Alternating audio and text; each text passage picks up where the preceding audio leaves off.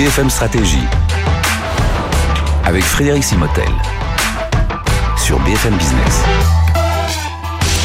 Bienvenue dans ce nouveau cours BFM Stratégie. Voilà, vous commencez à avoir l'habitude. Il faut et puis je vous engage hein, toujours à, regarder tous les replays, euh, les cours que euh, Xavier Fontanier qui est avec nous euh, aujourd'hui. Xavier, bonjour. Bonjour Frédéric. Xavier, ancien président des Silor, prof HEC, qui nous a détaillé. Mais vraiment, enfin, on ne peut que vous conseiller d'aller voir les replays, toujours les replays, parce qu'il y a tout et on vous explique tout. Voilà, les coulisses d'entreprise. Et puis bien entendu, cette émission est aussi en partenariat avec le BCG, Boston Consulting Group, avec qui nous réalisons ont aussi chaque semaine des focus sur certains des thèmes. Alors là, on va, on va continuer à, parler international. Vous savez, on, alors on était sur cette stratégie des hein, que évidemment vous connaissez parfaitement, Xavier, ancien président des faut-il le rappeler. Euh, on avait, on a fait une émission sur les États-Unis avec, on a vu beaucoup de choses. En fait, euh, une, une, croissance des aux États-Unis et un rôle de numéro un, une place de numéro un gagnée aux États-Unis avec beaucoup de rachats, beaucoup de, de, de, choix stratégiques pour aller racheter des distributeurs, des grossistes, voilà, vraiment être complet sur, sur, la chaîne.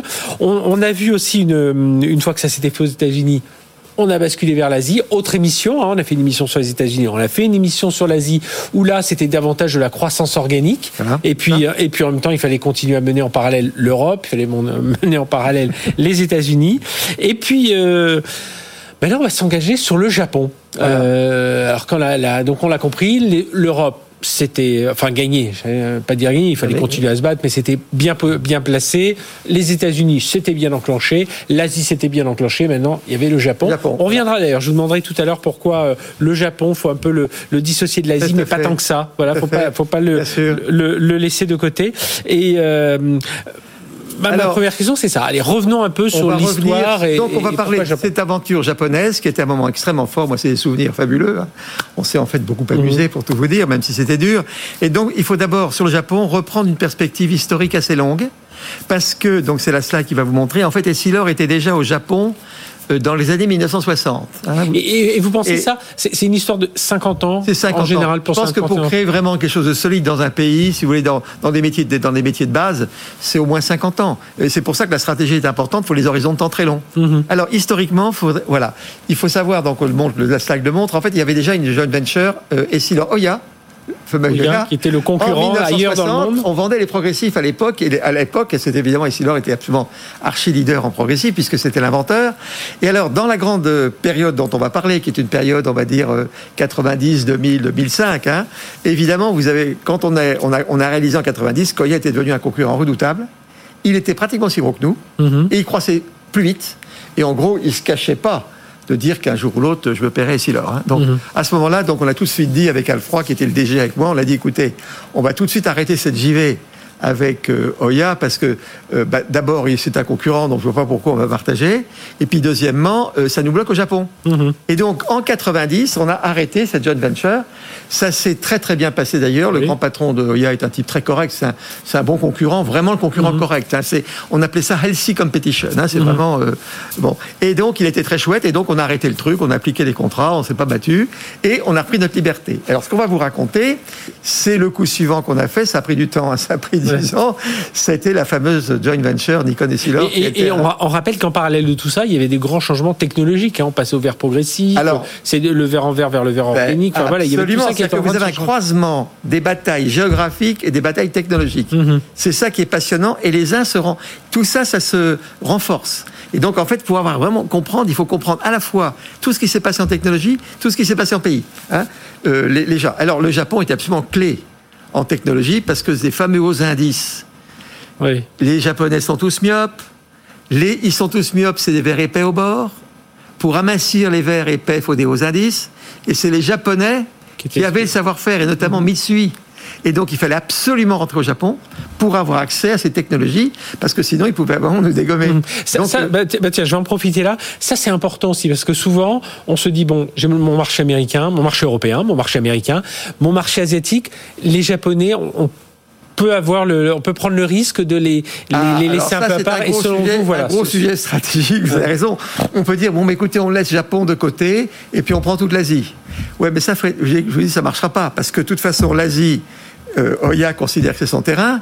Donc si vous le laissez de côté, vous allez aller dans des pays comme la Chine et il vous démolit du Japon. Mhm. Alors moi j'avais appelé ça entre guillemets, bon c'était à titre amical parce que j'adorais Sato, c'était des Landes de Carthago quand même. hein. Mhm. Quand vous avez un concurrent, il faut aller sur ses terres. D'accord. Alors il faut choisir le moment où il y va, mais il faut y aller parce que sinon bah, il vous dégomme. hein. Alors, a- allons-y. Alors, on- Alors, on on, va y on aller. en est où sur, ah, Donc, on est les années 90. On va comparer une période de 10 ans entre les Voilà, années 90 c'est ça. et début des années 2000 entre voilà sur l'échiquier États-Unis, Voilà, Europe. il faut passer Asie. la feuille suivante. Alors, il faut dire que l'histoire américaine, vous l'avez vu, ça a très bien marché. Un des éléments qui fait que on a bien joué, c'était évidemment que Oya, euh, Oya euh, on va dire un peu, nous a pas laissé faire, mais euh, il était moins actif qu'on pensait. Alors, quand on revient maintenant, parce qu'il faut resituer maintenant, pourquoi on tape les- le Japon? Voilà, pourquoi hein? Alors, regardez ce qui s'est passé en 90, vous vous rappeliez, on était donc, on était donc le, devant le choix suivant, est-ce qu'on va en Asie ou est-ce qu'on va aux US Donc pour rappel, États-Unis, 90. pour ceux qui nous suivent en, en radio, États-Unis, vous êtes numéro un avec euh, avec en alliance avec, enfin avec, pardon, pas en alliance, mais vous êtes euh, avec Sola. Euh, euh, et Oya est numéro 3. Voilà. Euh, en Europe, vous êtes numéro 1. Voilà. Zeiss, le Numéro Suisse, l'Allemand, pardon, est numéro 2. Et, il y a cela trois. Oya Sola sont numéro 3. Et en Asie, c'est Oya, donc le japonais, qui domine le marché. Sola est numéro 2 et Silor est numéro 3. Voilà. Hein? Alors, on avait raconté qu'on a fait un tel tabac aux États-Unis, c'est-à-dire qu'on a vraiment tapé tellement fort bah, que cela est quasiment fait faillite. Il a été racheté par Zeiss. Mhm. Donc là-bas, on a réussi notre coup, sauf qu'on a remis Zeiss en piste. hein. Donc on avait un système avec États-Unis, Essilor, Zeiss, Oya, Europe, Essilor, Zeiss, Oya, et Asie, Oya. Donc là maintenant, il faut se le prendre. Voilà, donc on est, va vous on est, on dans les années, voilà, on est dans les années 2000. Et Silor, euh, donc et Silor numéro 1 aux États-Unis, numéro 1 en Europe et euh, numéro 3. Hein, c'est la stratégie des Horaces et des Curias. Hein. On se les prend les uns après les autres. Donc on a vraiment déstabilisé cela. Maintenant, on s'attaque à Oya. Hein. D'accord? Alors, Donc, je- c'est- Oui, slide Ah, allons-y, oui. Donc année 2000, qu'est-ce qui se passe?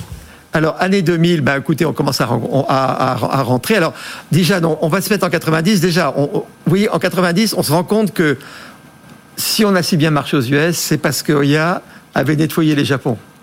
Et en gros, il avait fait un peu l'opération au Japon qu'on avait fait aux US, c'est-à-dire qu'il avait racheté la distribution. Alors, qu'est-ce qui s'est passé? C'est que il faut qu'on regarde les parts marché maintenant. On arrive et on tombe sur l'échiquier. Alors, on va voir l'échiquier parce que tous ces trucs de stratégie, ça dépend avant tout des parts de marché. Donc, il faudrait qu'on puisse voir. Ouais, on, va, on revenir le- le- la, la slide qui était juste avant. Non, non, non, c'est celle d'après. Ah oui, Celle pardon, la part de marché, part de marché. Celle. Non, non, part, part de marché. Non, non, non, celle d'après. Ah oui, celle d'après. Les parts de marché. Euh, Alors, les parts de marché, on va découvrir le marché. C'est qu'en fait, Oya avait largement 50% du marché. Voilà. Mhm. Hein Alors, ça, c'est vraiment une position extrêmement forte. Et il y avait deux concurrents. Il y avait Seiko et Nikon. Et puis des tout petits. Et nous, on avait 3%, puisqu'avant, Mhm. on était assez bon avec la JV. Mais une fois qu'on n'a plus la JV, on n'a plus que nos petits verres. Et donc, on est complètement écrasé, puisqu'il y a un rapport de 1 à 15 en part de marché local. Et alors, ben, qu'est-ce qu'on fait? On dit qu'il faut se marier. Donc les deux seuls avec lesquels on décide de se marier, c'est Nikon et Seiko. On va voir les PDG, on va voir les gens de Seiko. Donc Seiko, on aurait beaucoup voulu avec eux, mais ils veulent pas.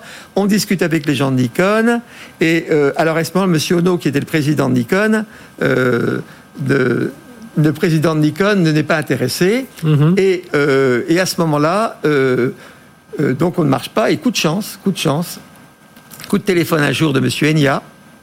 Monsieur Enya était le nouveau président de, De- de Nikon. de Nikon. Et Monsieur Enya tombe sur le dossier que j'avais laissé. Parce que chaque fois qu'on visite, on laisse des dossiers. Mhm. Dossier stratégique dans lequel j'expliquais à Nikon pourquoi vous se marier avec nous. Il tombe sur le dossier, il demande à me voir. Et donc, euh, on lui dit, d'accord, alors que le japonais fasse le voyage pour venir nous En voir France. à Paris, c'est un sacré signe. Et donc, alors pour la petite histoire, on le reçoit euh, bon, chez Laurent. Alors je vais avec Philippe, hein, parce Oui. qu'on était toujours deux à gérer la boîte. Et puis alors, je préviens tout le personnel de Laurent, parce que je les connaissais Donc, bien. c'est un un des grands restaurants parisiens. Et je leur dis, écoutez les gars, euh, le- cette visite est historique. Alors je, mets- je je vous demande un service parfait. Alors je peux vous dire, ils ont compris. Monsieur Enya, pendant le dîner, a eu un- vraiment un service absolument extraordinaire. Et qu'est-ce qu'on a expliqué à Enya? Et donc c'est le graphique qui est là. Alors vous savez, quand on fait des JV, il faut toujours équilibrer. Hein, un JV, c'est 50-50, il voulait pas autre chose, donc il fallait faire.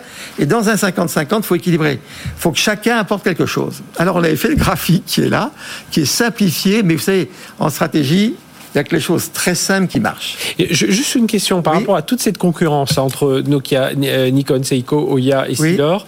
euh, on sait que dans le, dans le monde de, de, de l'optique, Oui. auquel euh, travaillait Silor, il y a les usines, Oui. Il y a la deuxième couche qui est les, les labos, les grossistes. Voilà. La troisième couche qui est la distribution. Voilà. Là, on avait un Ouya qui, qui était voilà est-ce qu'ils vous étiez concurrent direct sur Alors- chacun des, des, des points et, et Alors, le Nikon est-ce vous avez qu'il vient entièrement raison pour compléter est-ce qu'il vient compléter quelque chose que vous n'aviez pas Ce qu'avait fait Oya, c'est qu'il avait racheté la distribution. Donc il ne restait plus que des grossistes complètement nuls qui empêchaient euh, Nikon de bien fonctionner. Donc nous, ce qu'on a dit, c'est qu'il faut qu'on fasse, quand je parle de distribution, c'est distribution, laboratoire, hein, c'est la vente, mais c'est aussi l'usine de finition. D'accord et puis la, et la logistique. hein. Mhm. Et donc, je disais à monsieur, au patron de Nikon, comme Oya maintenant a une distribution qui contient les labs et les grossistes, il faut absolument faire la même chose. Mhm. Et nous, avec les US, on a l'expérience. Donc, eh bien, ça marchait. Et quand vous prenez l'ensemble des coûts, si vous voulez, les coûts de distribution, c'est à peu près aussi gros que les coûts de production. Hein, les productions de, de- de- des ébauches de verre, il y a autant de coûts là que pour finir le verre et le distribuer. C'est un métier qui est moitié-moitié. Mhm. On ne peut pas se permettre d'être très fort en production et nul en distribution, ou très bon en distribution et nul en Ouais, il y a production. vraiment une Il faut être bon dans les deux. Vous allez voir les masses. Et donc, il y avait les chiffres. J'ai montré, écoutez, on était à l'époque déjà leader mondial, hein, puisqu'on avait Donc- des volumes. là, alors, pour ceux qui à nous gauche, le, production. le- le N c'est Nikon, le H c'est Oya, le E. C'est Sealer. Donc vous voyez qu'en production, on était en gros à 300 millions de verres, Oya à 100 et Nikon à 50. Et donc en coût de production, on avait sur l'ensemble de la gamme un avantage. Hein, et vous voyez que Nikon était quand même à l'époque dans les choux. Hein. Mhm. C'est normal, il produisait 15 fois moins. euh, vous voyez, l'écart est à, à un Donc là, 15 en- presque. ra- rappelez-nous en, absci- en abscisse Ben, ordonnée c'est les par coûts. production, C'est les coûts. les coûts en, en 60, ordonnée, 40, 30. Et puis en abscisse, c'est les volumes. les volumes. Les volumes de verre. Donc, on, donc on, on voit juste euh, voilà. Donc Nikon produisait 50 millions de verres, c'était Oui, à peu près à 60, on va dire, en 50, indice. 60 hein. millions de verres, mais euh, avait un coût très élevé. Beaucoup plus élevé. Bah, l'effet c'est l'effet d'expérience. Hein. Mais l'effet d'expérience, ça marche aussi en distribution. Alors en distribution, la base, c'est pas les volumes mondiaux, c'est les volumes dans le pays. Mhm. Donc on met les parts de marché. Donc Oya, avec une part de marché de 50, avait un coût de distribution beaucoup plus bas que Nikon avec une part de marché de 15. Et évidemment, nous, on était, on dans la stratosphère avec nos pauvres 3%. Donc vous aviez un, Donc, de forts voilà. coûts de, de Et distribution. donc, on explique à, on explique à, à- Nikon en disant, écoutez, on est là pour s'entendre. On va vous faire bénéficier de notre puissance de production, bon, qu'ils n'ont pas contesté. Mhm. Et, et vous voyez, bon, et, et alors ce qui est magnifique, c'est qu'on est presque aussi mauvais. C'est-à-dire que nous, on était très en retard en distribution, et on avait chacun une faiblesse et chacun une force. Donc on va, on va accepter qu'on est faible. Et on va mettre nos forces ensemble. Mhm. Vous voyez? Alors le slide suivant va montrer exactement ce qui se passait. Donc là, je, juste si je reviens au cours, nos, Oui. nos cours de la Voilà. d'expérience, Oui. ça veut bien dire que euh, faut faire la courbe d'expérience selon En son métier. Là, là, dans le métier de l'optique, c'est parce que la production est aussi importante. Il que la faut faire deux courbes d'expérience, une production, une distribution. Mhm. Vous voyez? Et, et- et- et c'est la part de marché qui joue. Production, c'est toujours mondial. Distribution, toujours pas pays. Mhm. Et donc là, c'est une stratégie. Et qu'est-ce qui se passait? Vous allez voir, c'est limpide. Oya H avait un coût de production 40, distribution 40, total 80, prix, prix 100, marge 20. Nikon était à 60 production, 60 distribution, 120, prix 100, il perdait 20. Et nous, production 30, on était les meilleurs, mais en distribution, on était, on était- c'était abyssal. Et puis, on avait, on avait arrêté la JV, vous comprenez? Donc, on était à 150, perte, euh, chiffre d'affaires, prix 100, perte 50. Et je me rappelle très bien, on perdait 50% du chiffre d'affaires. Et tous les grandes boîtes savent très bien que quand on est mal embarqué dans un pays, les pertes, c'est bien plus abyssal que tout ce qu'on croit. Est-ce que euh, euh, Nikon vous dit non, vous n'y allez pas? C'est-à-dire, est-ce que voilà, je, Ah mets à ben, la place d'un, voilà, attend. d'un Bah, là, industriel qui, ferme, qui nous, là, on qui nous- ferme, voilà, on ferme, un industriel qui nous écoute aujourd'hui se On dit s'il on est un peu dans cette situation-là, On ferme. euh, oui, il vaut mieux. on va revoir Seiko, Mhm. mais on ferme. Mais c'est une catastrophe. Hein Ah oui. Parce que là, à ce moment-là, vous vous rendez compte de la force qu'apprend Oya au Japon. Mhm. Et ça, la force d'Oya au Japon, il la balance sur tout le monde entier. Oui. Donc, je veux dire, mais là, ça tombait très bien parce que eux, Nikon à l'époque, ils voulaient se concentrer sur les steppers appareils de photo. Donc toutes les lignes de produits entre guillemets secondaires, ils cherchaient des JV. Donc le timing était bon pour nous. Mhm. Et, et le OIA s'est pas manifesté pour les récupérer en voyant Ah, un ben non, peu ça marchait pas. Là, entre eux, là, ils s'entendaient pas très bien. là. Ça aussi, Non, mais non, mais c'est aussi- c'est aussi Ah, quelque aller, hein. oui, bien sûr. Vous avez raison. Et puis, bah, ça, il fallait. Mais il y, a de- il y a du pot dans tout ça aussi. Le- mais l'esprit humain, le facteur humain est clé. Ah oui, on va, on va en Le reparler facteur justement. humain. Alors après, regardez ce qui se passe. Et là, la magie de la, magie de la stratégie, c'est que si on met, on met, et c'était l'argument qu'on sortait devant Ça, les gens ça, je vous club. conseille. Et pour ceux qui nous, qui nous écoutent en radio, venez voir le replay ou basculez tout de suite sur la, sur la partie euh, télé. Euh, voilà, Donc, pour bien mettre- comprendre entre la situation en, en 1990, mais enfin, ouais, c'est une situation qu'on peut comparer à des, des modèles d'aujourd'hui. Hein. Et puis, oh, voilà, les, les, les- les coûts de production, coûts de distribution, la marge de Voilà. chacun.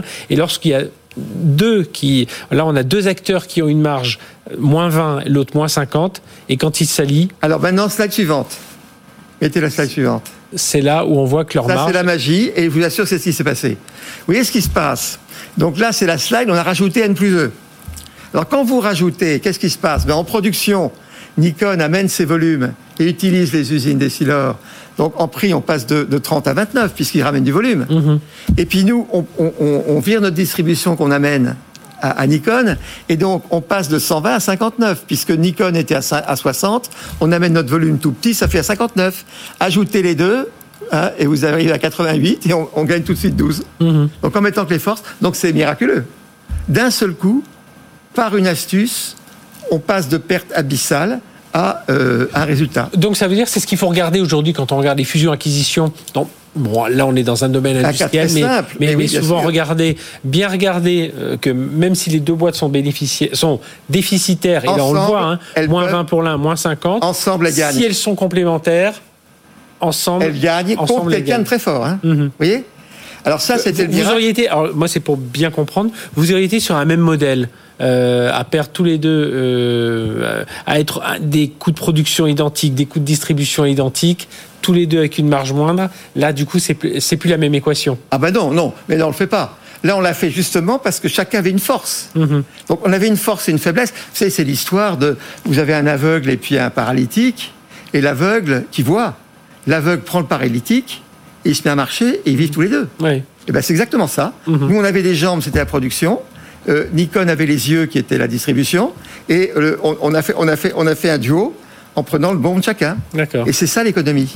Et est-ce que dans tout ça, parce qu'en plus on est, on est dans des cultures différentes, hein, Fr- France, Japon, au niveau du juridique, co- comment ça c'est, euh, c'est, c'est- des liens qui sont, qui sont quand même. Ah ben, euh, non, il y a une petite histoire là, de l'histoire de Carol Sand, je peux raconter. C'était euh, une histoire, peut-être qu'on racontera à la fin dans les, les exemples. Non, il y a eu un montage juridique génial, mais là, Frédéric, vous me donnez une demi-heure. Ouais. Je vais pas l'expliquer en deux minutes. C'est comme si on demandait à Einstein d'expliquer la relativité en trois, en trois secondes. hein. Non, non. Moi, je veux bien vous expliquer parce que c'est un élément clé. Les montages juridiques qu'on a fait. Pour ça, vous avez, en plus, c'est très simple. Il fallait simplement y penser. Non, ce qui s'est passé après, c'est qu'est-ce qui se passe une fois qu'on s'est mis d'accord. Vous voyez, on s'est mis d'accord. Qu'est-ce qui se passe ah oui. hein comment, comment, Alors, comment, comment on démarre Comment est-ce qu'on démarre hein Alors c'est très concret. Alors la première décision qu'on a prise avec Enya, c'est de faire un séminaire culturel. Parce que Nikon, c'était une boîte qui était une boîte très traditionnelle, japonaise, et donc on a dit qu'on fait un séminaire. Et alors le séminaire, on s'est réunis pendant une semaine, et la première chose qu'on a décidé, c'est de parler anglais. On a dit, cette JV, c'est un 50-50, mais il faut qu'elle ait une identité elle-même. Et ben on va parler anglais. Alors je peux vous dire que c'était merveilleux parce que moi-même je parle un anglais qui est pas parfait, je parle un Japanese English. Nos amis japonais parlaient un anglais. Euh, je peux vous dire simplement qu'au bout de six mois, tout le monde parlait un anglais, on se comprenait très bien. Ouais. Et donc ça a mis l'équilibre. Parce qu'une langue est une façon de, vous voyez, donc on a mis l'anglais. Bon, et puis après on a on a commencé à dire quelles sont les, les, les bandes dessinées qu'on aime bien. Et donc, eux ont amené des mangas japonaises, qui étaient les bandes dessinées, et nous, on a amené Astérix. Alors, je peux vous dire qu'Astérix, pour un japonais, ça marche pas du tout. Le petit, tout petit, qui tape le ro- en prenant un, un truc, qui tape le romain, ça ne marche pas avec les japonais. Les japonais, c'est un peuple, euh, quand ils sont petits, écrasés, on se met tous ensemble, on serre très fort, et une fois qu'on est serre, on tape le gros. Mais l'idée du tout petit qui va avec ses petits bras musclés, ça fait rire tout le monde. Euh, ça inquiète même. hein. Alors donc on a, on a bien compris. Et l'autre chose qu'on a appris, c'est le problème de face. C'est-à-dire qu'en Japon, il faut jamais mettre une opposition devant tout le monde. Et qu'est-ce qu'on a fait en tant que bon français? On a dit, écoutez, on va faire un truc, à partir de 5 heures de l'après-midi, on arrête de travailler, on se sert des bières, des thés, tout ce qu'on veut, et on discute de la journée, et on commence à, à dire les, les- oppositions. D'accord? Et puis s'il y a une opposition grave, on va dîner ensemble. Voyez Et donc ça, c'est le deuxième truc. Au fond, le plus important, ça a été l'anglais. Et on a appris avec les Japonais à pouvoir se dire qu'on n'était pas d'accord sans dire qu'on se déteste et sans dire que c'est un problème d'ego. On se trompe, c'est pas grave, on est copains, mais voilà. Et ça, ça a été, je veux dire, c'est les deux trucs qui ont tout fait parce que on s'est mis avec eux. Et, et donc, ça a été une histoire. et, incroyable. et- et à partir de là, vous prenez des décisions communes, y, y compris de délocaliser la production. Alors la production, eh ben, on avait convenu qu'on la délocalise. Donc Nikon convertit son usine en, en composant un appareil de photo et on délocalise le, en Thaïlande. Et on a réussi à faire la qualité Nikon. C'est une autre histoire. Ça mérite encore une émission d'une demi-heure. On a réussi à faire la qualité Nikon avec des mains japonaises, des mains thaïlandaises. Vous voyez? On a fait la qualité Nikon. Donc ça, c'était eux une révolution. Et du coup, ils ont fait une usine d'appareils photo euh, entrée de gamme à côté de la nôtre, en Thaïlande. Parce qu'ils ont vu que on pouvait faire la qualité Nikon entre des mains thaïlandaises. Vous voyez le truc? C'est passionnant, toutes ces histoires. Et alors, il y a une anecdote aussi, on- quand on a préparé l'émission, vous en avez parlé, c'était de, c'était, Oui. c'était Austerlitz. Austerlitz, alors si vous voulez, Austerlitz, c'est extraordinaire, c'est que euh, donc vous comprenez, dès qu'on commence à délocaliser les productions, la boutique elle commence à partir. Donc là on commence à secouer, le père Seiko il commence à trembler sur ses jambes parce que là on commençait vraiment à pousser. Et alors 2006, il y a un budget très important, c'était le budget dans lequel on lançait un nouveau progressif. Et donc, euh, je savais qu'Oya a lancé aussi un progressif, donc c'était un gros budget. Donc, ils nous font le budget. Et le budget, bon, ils commencent à faire les ventes dès le début de l'année. Il était pas mal, mais pas excitant. Alors, je leur dis à la, bière, à 5 heures, je dis, écoutez les gars, euh, votre budget, on va faire mieux, mais le prenez pas mal. On dîne ensemble.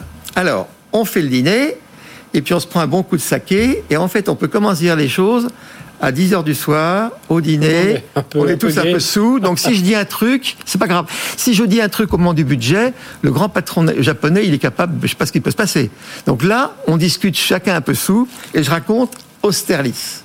Donc vous savez, la technique, c'est que Napoléon fait croire aux Autrichiens et aux Russes que les Français sont pas prêts.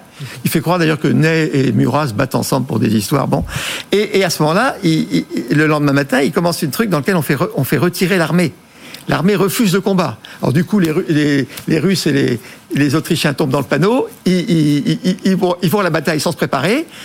Et au- ils remontent sur le plateau de Pratzen. Du coup, les armées sont étendues. Et puis Murat et Ney, qui sont dans les coins, Napoléon donne un coup de sifflet, paf, il coupe l'armée en deux. Et à ce moment-là, ils poursuivent des deux côtés. C'est le grand Austerlitz. Alors je dis, vous savez ce qu'on va faire avec le budget? On va attendre. On va, on va faire croire oui, que le produit n'est pas prêt. Comme ça, on va les paner. Et puis, une fois qu'ils seront partis trop tôt, paf, on les cogne. Alors, vous voyez, c'est ça qui a marché. Oui. Et alors, euh, le lendemain matin, donc on se quitte. Je arrive au bureau à 8 heures. Il me dit, Monsieur Fontanet, on est prêt. Et basourdi, ils ont fait le budget. Donc, ils avaient passé la nuit à refaire tout le budget. Et puis, alors, ils me disent à la fin, oui, monsieur Fontanet, c'est bien votre idée, mais vous voyez, c'était pas Murat. Hein, c'était, vous avez confondu Murat avec je sais plus quel autre général. Et donc, ils avaient été sur Wikipédia lire Austerlitz, et moi, je m'étais trompé dans les maréchaux. Et alors, si vous voulez, c'est génial, ça avait fait l'équilibre. Ils avaient pas forcément bien vu. Du, du- de, de- mais moi, sur un truc français, je connaissais pas mon histoire. Et donc, ils avaient fait l'équilibre. Et donc, si vous voyez un truc formidable, c'est que quand on a, quand on a, en 2006, ça a été une année formidable, et on fait les tours des fêtes. Et euh, les grands Japonais me prennent à la fête en décembre. Ils étaient quasiment en larmes. Ils me disent Fontanet et Silor, on vous est infiniment reconnaissant. Vous nous avez rendu notre honneur. À- C'est que à de la psychologie. Et de la psychologie et beaucoup d'humain, on le dit à chaque fois ici. C'est de l'humain. Euh, on le voit, hein, c'est d'homme à homme au niveau du COMEX. C'est des histoires de, de- de- de- c'est des histoires humaines. En Mhm. fait, les grandes, il faut des stratégies très simples. Et c'est avant tout la qualité des relations humaines, la confiance. C'est ça qui fait tout. Mhm. Donc ça, si on peut faire passer le message, très bien, oui. Et vous parlez justement, vous mettez en avant trois collaboratrices. hein, Oui, euh, bah, c'était les Carole, c'était Carole, Fabienne et Nicole. Bah, quand on avait fait la, on négociait la due diligence, vous voyez ce que c'est C'est, oui. on, on rentre dans le détail. Euh, bah, Enia me dit, écoutez, Monsieur Fontanel, ce sera Monsieur un tel, un tel, un tel. Donc c'était trois personnes de 71 ans. Et nous, on met en face trois jeunes femmes de 40 ans. Alors Enya me dit, mais Fontanet, on peut pas travailler comme ça. Moi, mes gars sont perdus. Alors j'ai dit, mais écoutez, qu'est-ce que je fais, monsieur Enya Elles sont géniales, ces, femmes sont formidables et elles ont ma confiance. Donc on peut pas faire. Et alors il y a un banquier qui était à Épichérier, puis un banquier qui dit, mais vous savez, attendez, mais Enya, cette JV, c'est pour vous apprendre les cultures. Les Européens font travailler les femmes. C'est peut-être pas idiot. Mais peut-être que Nikon va apprendre. Et alors, quand je suis parti, il m'a prévenu que en, en secret, les, les trois Japonais invitaient chaque année et il me dit, vous savez, ils ont, épou- ils ont, ils ont invité Fabienne San, Karel San et Nicole San. Et tous les gens qui connaissent le Japon savent que quand on met.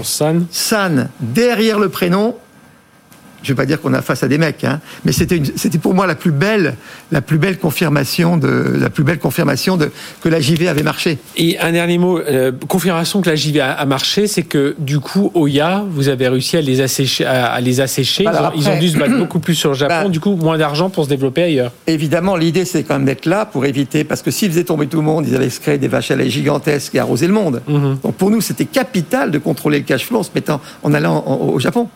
Et ils ont très bien compris le message qui passait. Parce que quand ils ont vu qu'on arrivait à retourner le truc euh, Donc ça a été très important dans, le, dans la relation. Bon, ça les a pas empêchés, vous en faites pas, ils sont costauds. Oui. ça les a pas, ça les a pas empêchés de cogner partout. Mais c'est vraiment, euh, bah, c'est des.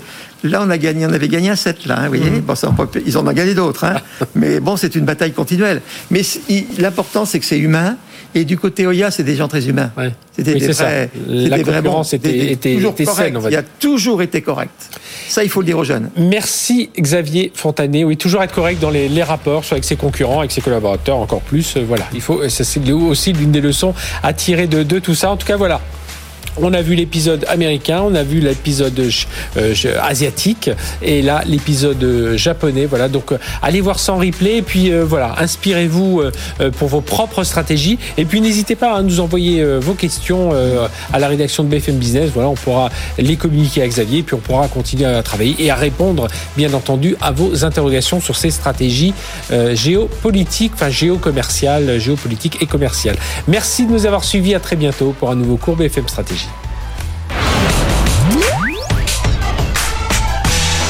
BFM Stratégie sur BFM Business.